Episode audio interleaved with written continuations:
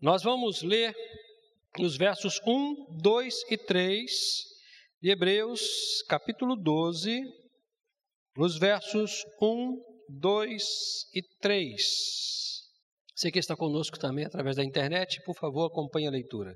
Na minha tradução está assim: Portanto, nós, rodeados de tão grande nuvem de testemunhas, depois de eliminar tudo que nos impede de prosseguir e o pecado que nos assedia, corramos com perseverança a corrida que nos está proposta, fixando os olhos em Jesus, o Autor e Consumador da nossa fé, o qual, por causa da alegria que lhe estava proposta, suportou a cruz, não fazendo caso da vergonha que sofreu e está sentado à direita do trono de Deus.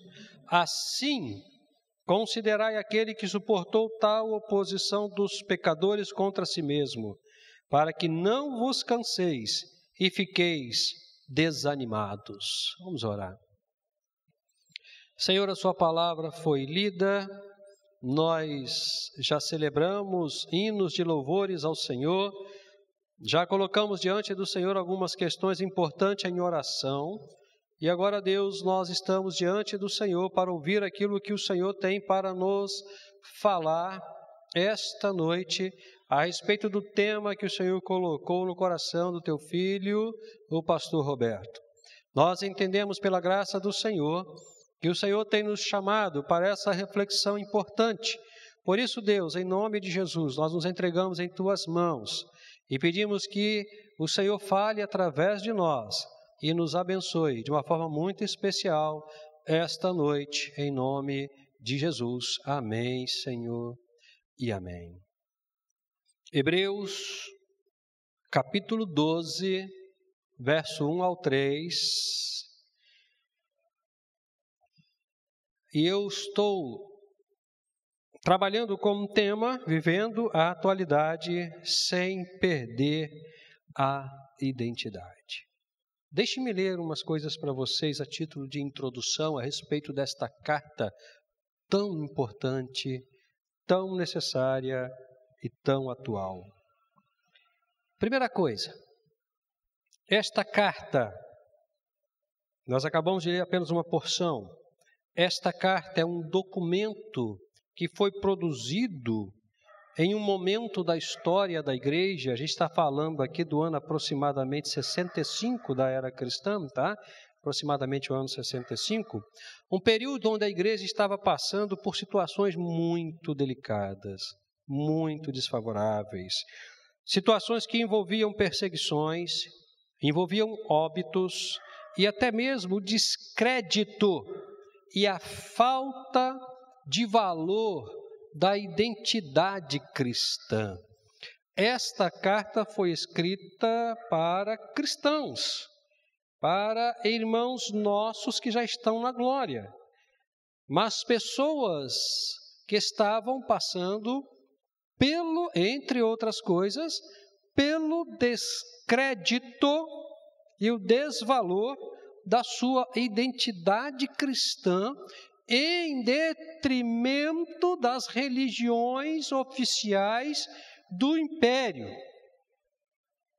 Nesse contexto, a religião do Cristo, a religião dos apóstolos, a religião na qual nós estamos inseridos, que estava dando os seus primeiros passos, não era valorizada. Logo, as pessoas que professavam a fé em Jesus Cristo e que possuíam uma identidade cristã também não eram respeitadas, também não eram valorizadas. Se você quer conhecer isso bem de perto, quando você chegar em casa, leia o capítulo 11, o capítulo que antecede o capítulo 12. Você vai ver o nível de situação delicada pela qual aqueles cristãos estavam passando. E aí você vai entender o que eu estou falando. Nesse contexto, a única saída para os cristãos, pelo menos sob o ponto de vista né, dos seus algozes, daqueles que os perseguiam, não? a única saída para os cristãos é, era abandonar a fé cristã. era abrir mão da fé cristã e passar a viver de acordo com as regras de uma comunidade totalmente comprometida e mergulhada no pecado.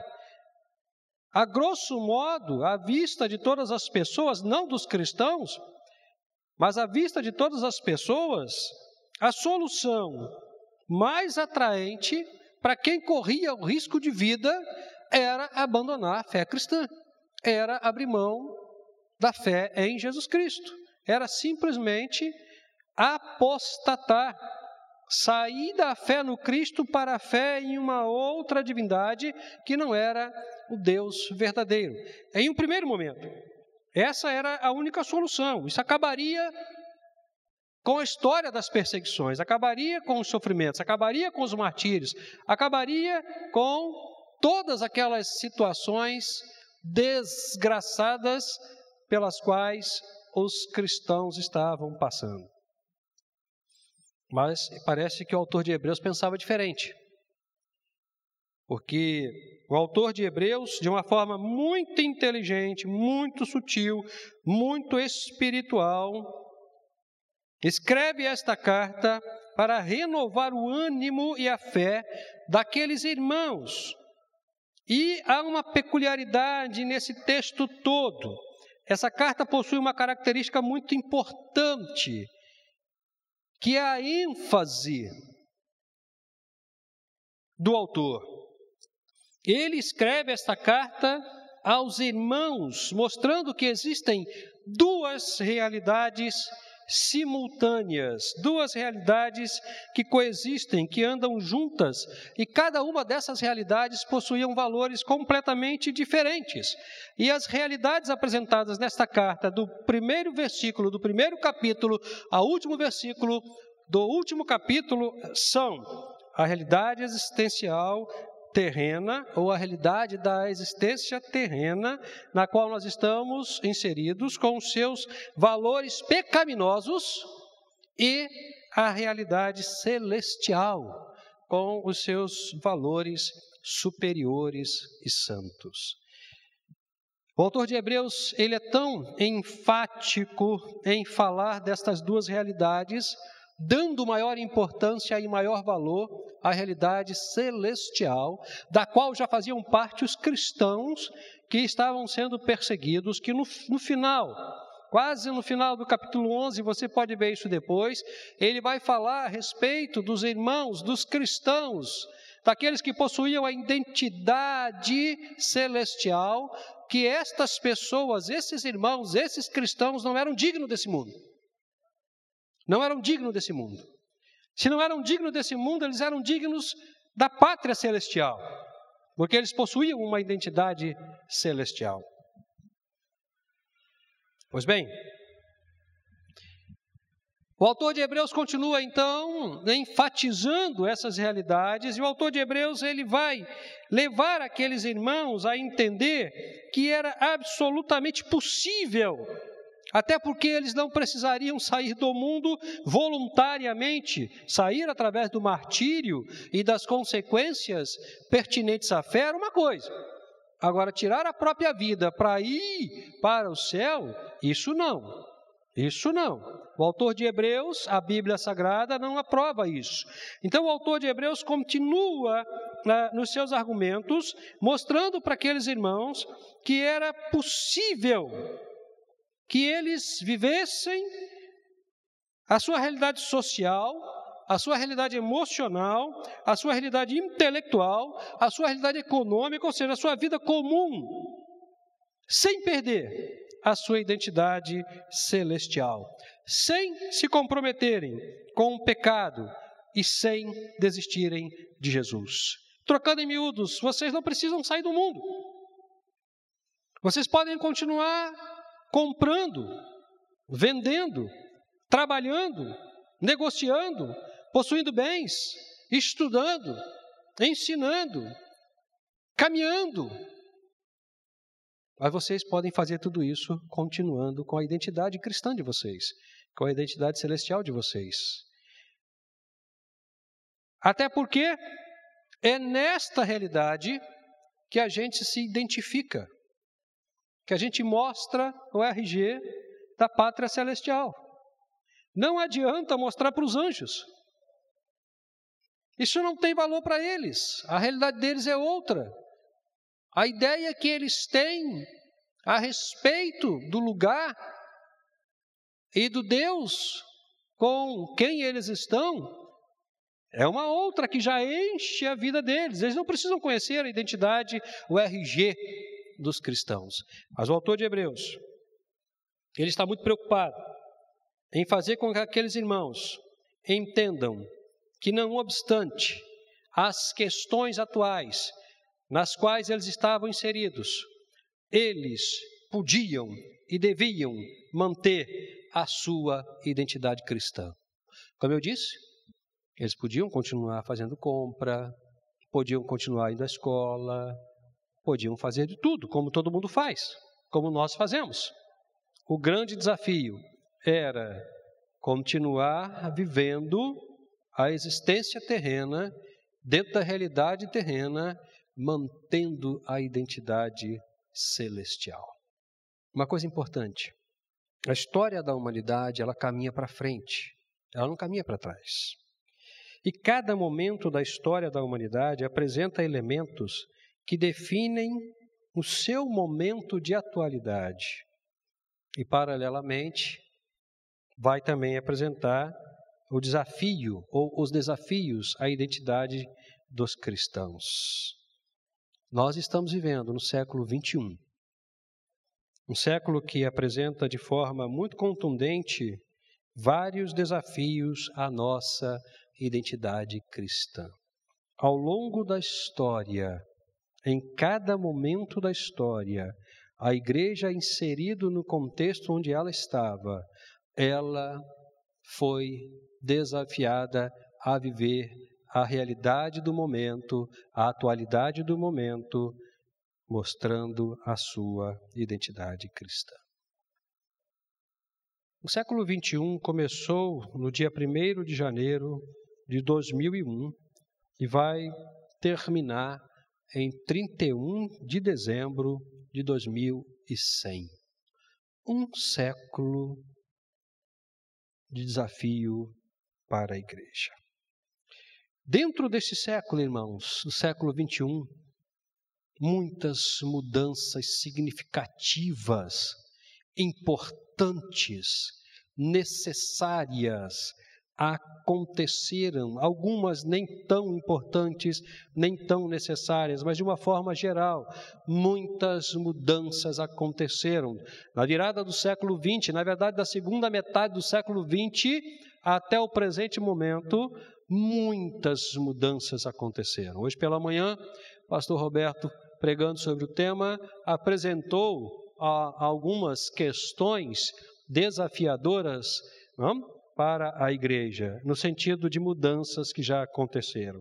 Muitas, irmãos, nós poderíamos ficar a noite toda aqui apresentando uma série de mudanças e não terminaríamos, nos cansaríamos de tanto falar, seria extremamente enfadonho e muito provavelmente quando chegássemos à metade da nossa conversa teríamos esquecido tudo. Mas eu destaquei apenas três aqui, irmãos, três para que nós estejamos refletindo, porque são mudanças muito presentes, muito presentes, algumas até muito, uh, digamos assim, diárias, muito diárias. A primeira mudança que a gente é, percebeu, e é uma mudança transitoriamente importante, contundente, profunda, e às vezes muito dura é a mudança nas tecnologias. Quando o homem inventou a roda, o mundo começou a girar mais rápido. Pode parecer estranho para a gente, mas quando um homem inventou o lápis, ele deu um avanço tecnológico fantástico. Porque antes do lápis, você escrevia com carvão. Quando Gutenberg inventou a imprensa, foi possível imprimir a primeira Bíblia no mundo. Tecnologia sempre existiu, progresso sempre existiu. O que pode parecer um, uma coisa jocosa para a gente, uma coisa, uma brincadeira para a gente, quando aconteceu era absolutamente fantástico. E hoje nós estamos experimentando um avanço na tecnologia absolutamente fantástico. Eu queria destacar, dentre todos os avanços, apenas dois, apenas dois, muito importantes e muito presentes em nosso tempo, que são, por exemplo, o crescimento excepcional da internet e a difusão é igualmente excepcional de informações pelas redes sociais. Irmãos, eu sou de 1962, da época que não existia celular, da época que não existia um computador da forma como nós temos hoje.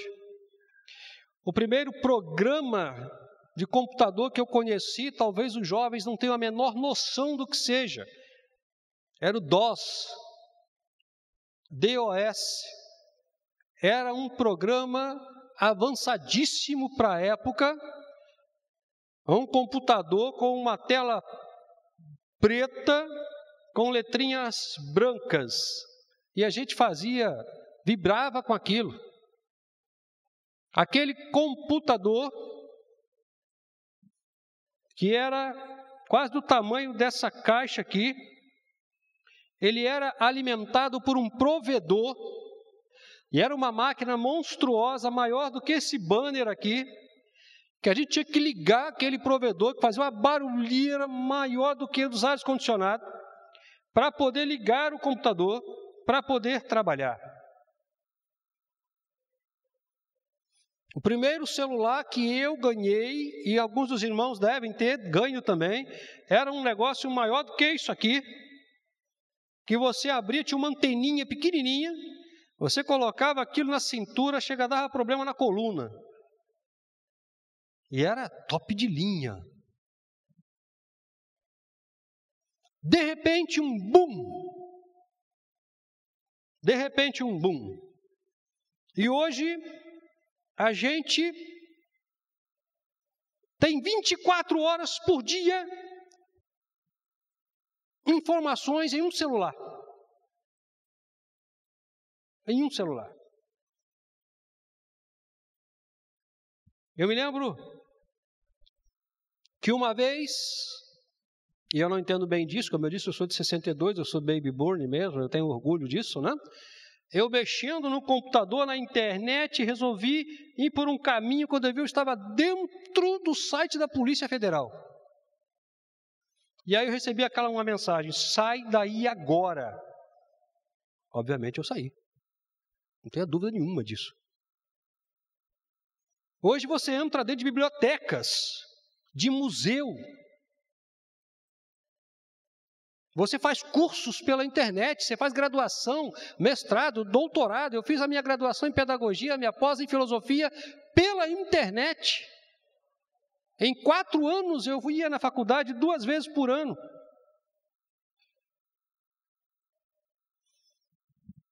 Hoje você tem mais informação num celular do que num jornal televisivo. Impressionante o crescimento excepcional da internet, da internet.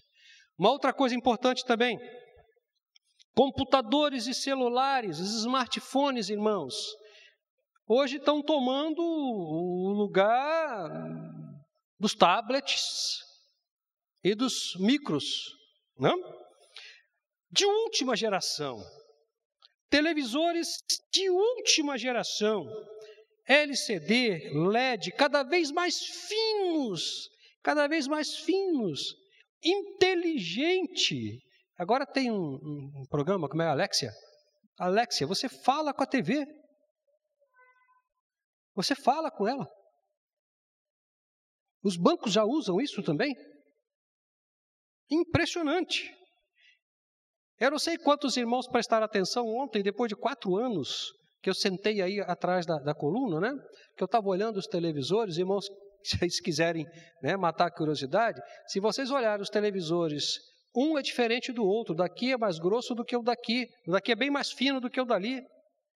Hoje você já tem TV que se adapta à cor do seu ambiente de sala. Onde nós vamos parar? Onde nós vamos parar?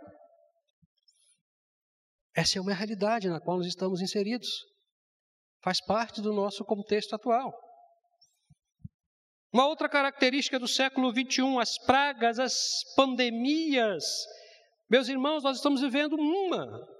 A pandemia do Covid-19 já bateu 556.370 mortos dia 27 de julho. Obviamente já ultrapassou isso aqui. E ainda estamos no curso, a coisa ainda continua caminhando.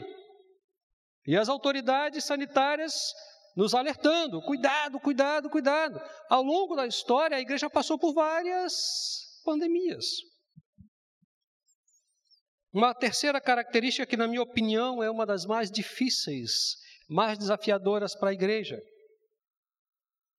porque diz respeito a nós, as relações interpessoais. Eu destaquei três, na verdade, duas apenas, duas. Duas. A primeira, a supervalorização das relações emocionais, que vai gerar pessoa com, pessoas com sérios problemas de personalidade, totalmente patológicas. Irmãos, eu tenho atendido no gabinete pessoas com os problemas emocionais mais diversos possíveis. E pasmem, irmãos, alguns deles são oficiais de igreja. Muitos dos nossos irmãos estão passando por dificuldades nesta área. Depressão, síndrome do pânico, crise de ansiedade, angústia. Muitos, muitos, muitos. Deus me levou a entender a necessidade de fazer uma especialização em psicanálise eu tenho aprendido muito sobre a natureza e a mente humana, e pela graça de Deus, a gente tem podido receber pessoas de outras igrejas e até da comunidade para ajudar. E a quantidade é impressionante. Eu já não consigo mais achar data, é, dia e hora na agenda para atender todos os dias. Pastor, o senhor pode me atender? Pastor, eu preciso conversar. Pastor, e os problemas são os mais diversos que você possa imaginar, desde uma simples crise emocional até coisas muito cabeludas, muito terríveis. Nós, nós estamos vivendo uma época de supervalorização das nossas emoções, em detrimento do ofuscamento e do óbito da razão. Nós não pensamos mais nós não refletimos mais, isso nos incomoda, isso nos cansa. O que nós queremos é ter momentos de emoção, queremos chorar, queremos rir, achando que isso vai nos fazer bem. Mas, irmãos, emoções trabalhadas de formas erradas e exageradas geram patologias, geram doenças. Mas nós somos bombardeados todos os dias, através de todos os instrumentos de comunicação e também das nossas relações interpessoais, a vivermos as nossas emoções à flor da pele. Segunda questão das relações interpessoais. Novos modelos familiares. Meus queridos irmãos, os irmãos não têm noção ou talvez tenham, e eu espero que tenham, não? Do que está acontecendo com as nossas famílias. Nós temos famílias homoafetivas e agora protegidas pela lei. Protegidas pela lei. Nós temos o contrato de união estável, que dá ao casal os direitos do casamento, mas não muda o estado civil. E esse é um desafio muito grande para a igreja. Esse é um desafio muito grande para a igreja. Nós temos uma modalidade de afetividade muito contemporânea chamada de poliamor. Os irmãos já devem ter ouvido falar isso. O poliamor é a prática ou o desejo de ter mais de um relacionamento, quer seja sexual ou romântico, ao mesmo tempo com várias pessoas, com o consentimento e o conhecimento de todos que se relacionam amorosamente. Poliamor. E se eu não estou equivocado, parece-me que já existe até um contrato para isso, se eu não estou equivocado. Nós hoje estamos retomando uma discussão muito séria de alguns tempos atrás, em função justamente da intensidade da relação homoafetivo, que é a discussão sobre ideologia de gêneros. É uma discussão muito séria. Nós queremos, inclusive, pensar na possibilidade de, em setembro, quando nós estaremos trabalhando a família, termos um seminário, uma palestra sobre esse assunto, porque é muito sério. Muito sério. A ideologia de gêneros. Ela representa o conceito que sustenta a identidade de gênero. O que, que significa isso? A ideia de que todas as pessoas nascem iguais. Você não nasce menino, você não nasce menina, você não nasce homem, você não nasce mulher, você nasce igual. Você nasce sem definição sexual. E ao longo do seu crescimento, na relação com o ambiente social onde você está, você vai se definindo como homem ou como mulher. Isso é complicado. Isso é muito sério. Alguns pastores já estão sendo processados por conta da sua posição bíblica. E se nós tivermos, irmãos, que passar por isso, passaremos em nome de Jesus, porque nós estamos defendendo a Escritura Sagrada. Nós reconhecemos essas mudanças, reconhecemos que elas são proféticas, apocalípticas, escatológicas. Eu não vou lutar contra isso, porque eu não vou vencer, mas eu vou pregar a palavra de Jesus da forma que Jesus mandou pregar. E é dentro desta realidade que nós precisamos manter a nossa identidade. Porque estas questões elas não vão se acabar. Elas vão se potencializar, vão se dinamizar, vão aumentar, vão se diversificar. E nós precisamos sustentar, a exemplo dos irmãos de Hebreus, a nossa identidade. Mas como fazer isso, pastor? Já caminhando então para o término da nossa reflexão. Mas como fazer isso? O texto de Hebreus fala para a gente, o texto que nós acabamos de ler fala para a gente. Deixe-me ler novamente para você, você pode acompanhar apenas ouvindo. Hebreus capítulo 12, verso 1, 2 e 3. Portanto, também nós, rodeados de tão grande nuvem de testemunhas, depois de eliminar tudo que nos impede de prosseguir e o pecado que nos assedia, corramos com perseverança a corrida que nos está proposta fixando os olhos em Jesus, o autor e consumador da nossa fé, o qual, por causa da alegria que lhe estava proposta, suportou a cruz, não fazendo caso da vergonha que sofreu, e está sentado à direita do trono de Deus. Assim, considerai aquele que suportou tal oposição dos pecadores contra si mesmo, para que não vos canseis e fiqueis desanimados. O que fazer então? para manter a identidade cristã dentro de um contexto totalmente comprometido com o pecado e que desafia o nosso ânimo, desafia a nossa fé, desafia o Evangelho de Jesus Cristo que nos foi entregue. Muito objetivamente, seis coisas você precisa fazer.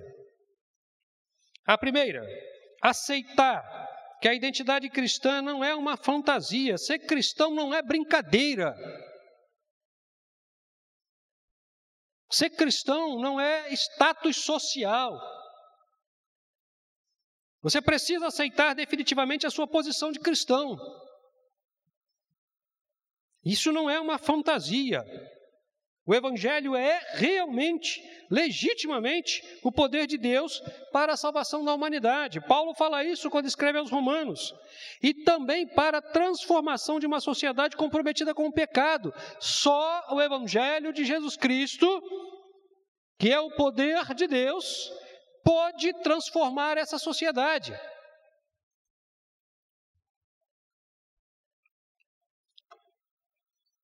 Pode colocar as coisas no seu devido lugar. As representações, os papéis no seu devido lugar. Somente o Evangelho pode fazer isso. E nós temos o Evangelho nas mãos.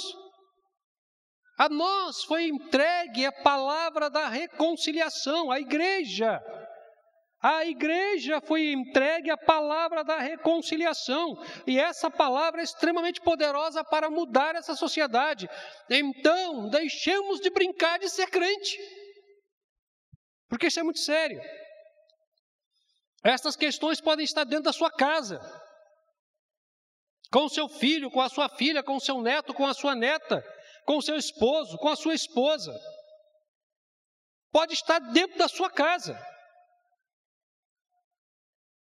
Então pare de brincar de ser crente e seja de fato um cristão que possui uma identidade celestial.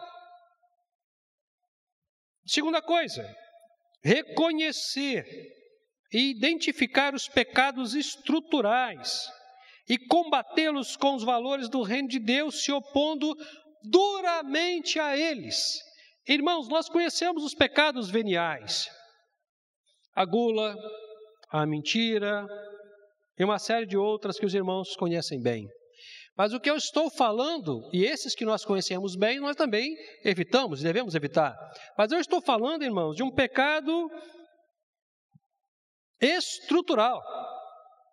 A gente chama de pecado estrutural aqueles que motivam e sustentam as estruturas promotoras de pecado.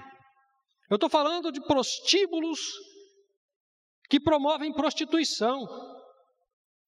Eu tô, e formam, e formam na escola da vida prostitutas, homossexuais.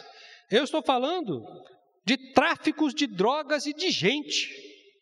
Tem gente sendo vendida, irmãos, traficada por criminosos, pessoas terríveis, que vendem crianças vendem idosos, não querem nem saber, é gente.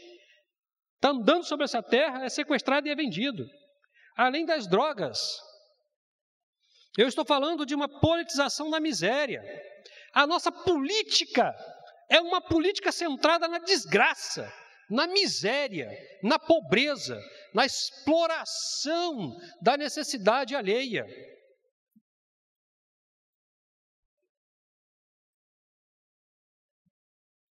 Não é uma política séria, de homens idôneos.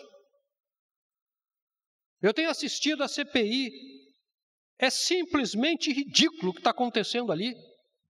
É absurdo. Enquanto se tenta descobrir quem é culpado, milhares de pessoas estão morrendo por dia. A desgraça no Brasil é uma estrutura, é uma plataforma de política. É a politização da miséria, a exploração do mal na vida de pessoas. É contra isso que nós devemos falar. Abandonar o adultério, abandonar a gula, abandonar a ira, não tenha dúvida nenhuma disso. Mas precisamos, como igreja do Senhor Jesus, fazer a voz do profeta. E dizer: olha, essa estrutura aí é que promove o mal. É ela que promove o mal.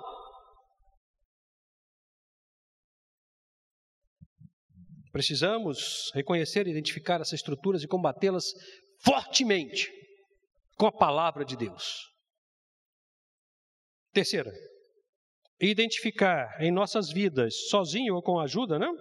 todos os obstáculos que impedem o nosso crescimento cristão, nosso crescimento moral, nosso crescimento intelectual, relacional e espiritual, que, estando debaixo da orientação de Cristo, constituem a base da nossa identidade cristã. Estando debaixo da orientação de Cristo, constitui a base da nossa identidade cristã. É importante, irmãos, você olhar para você e ver o que, que está te impedindo de crescer, de melhorar moralmente, espiritualmente, relacionalmente, intelectualmente. O que? E se você não conseguir sozinho, peça ajuda. Peça ajuda. A igreja é uma instituição de compadecimento mútuo. Nós estamos aqui para cuidarmos uns dos outros, de forma afetiva e carinhosa. Deixa de ser orgulhoso, deixa de ser vaidoso, deixa de ser arrogante. Você, se você não consegue, peça ajuda. Algumas pessoas têm vergonha e continuam afundadas nos seus problemas, porque têm vergonha de dizer, por favor, me ajude, e não crescem, não evoluem, não prosperam na identidade cristã. Então, acaba com isso, jogue isso fora, porque isso vai ajudar na sua identidade cristã. Quarta, abandonar totalmente todas as práticas pecaminosas, porque elas são danosas à nossa vida. O pecado mata. Lembra? O salário do pecado é a morte. O pecado mata. O pecado adoece. O pecado é mau, é perverso. Abandona isso, irmãos. Mas não abandona apenas de, de boca, não. Às vezes as pessoas chegam para a gente e falam assim, pastor, eu estou completamente arrependido do que eu fiz. A gente ora, a gente abençoa, a pessoa volta a fazer a mesma coisa. Arrependimento, querido, não é apenas ficar triste, não. Arrependimento não é. Eu diria até que arrependimento não é nem ficar triste. Arrependimento é abandonar a prática pecaminosa. Não faço mais. Não quero mais fazer. Eu me arrependi do que fiz e das consequências do que fiz. Não quero mais e não faço mais. Isso é uma questão de atitude. Não é uma questão de milagre. Abandonar pecado é uma questão de caráter, de moral,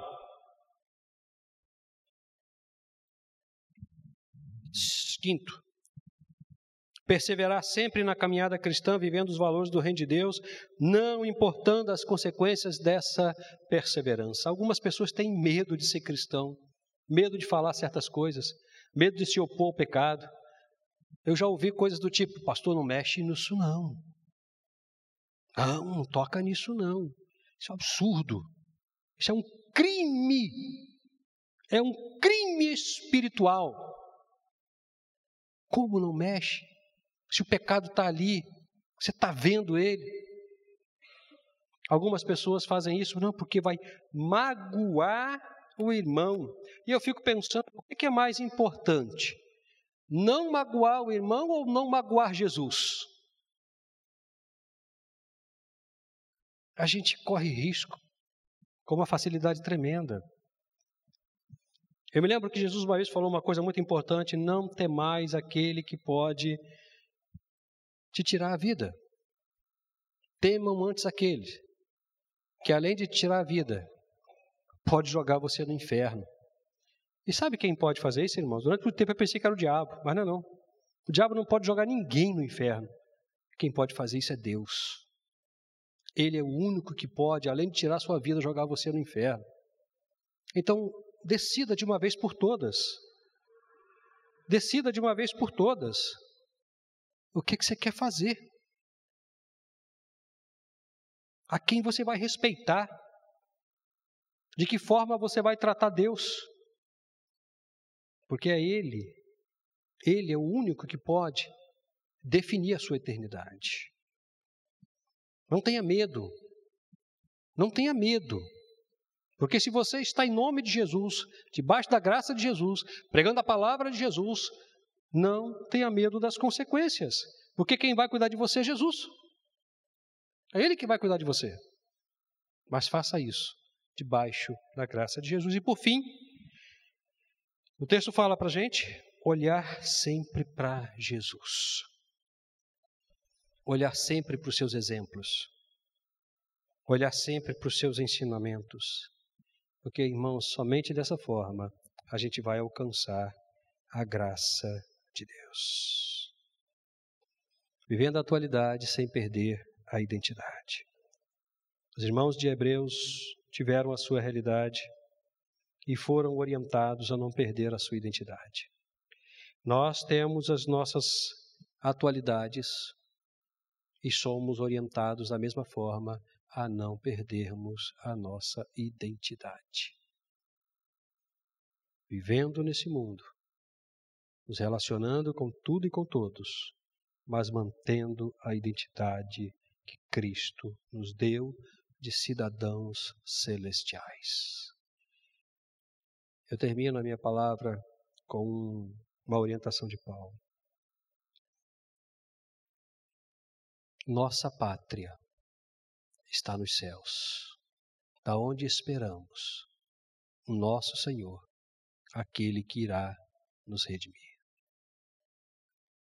Amém, queridos? Que o Senhor nos abençoe. Vamos celebrar ao Senhor. É o segundo momento também dos nossos dízimos e das nossas ofertas.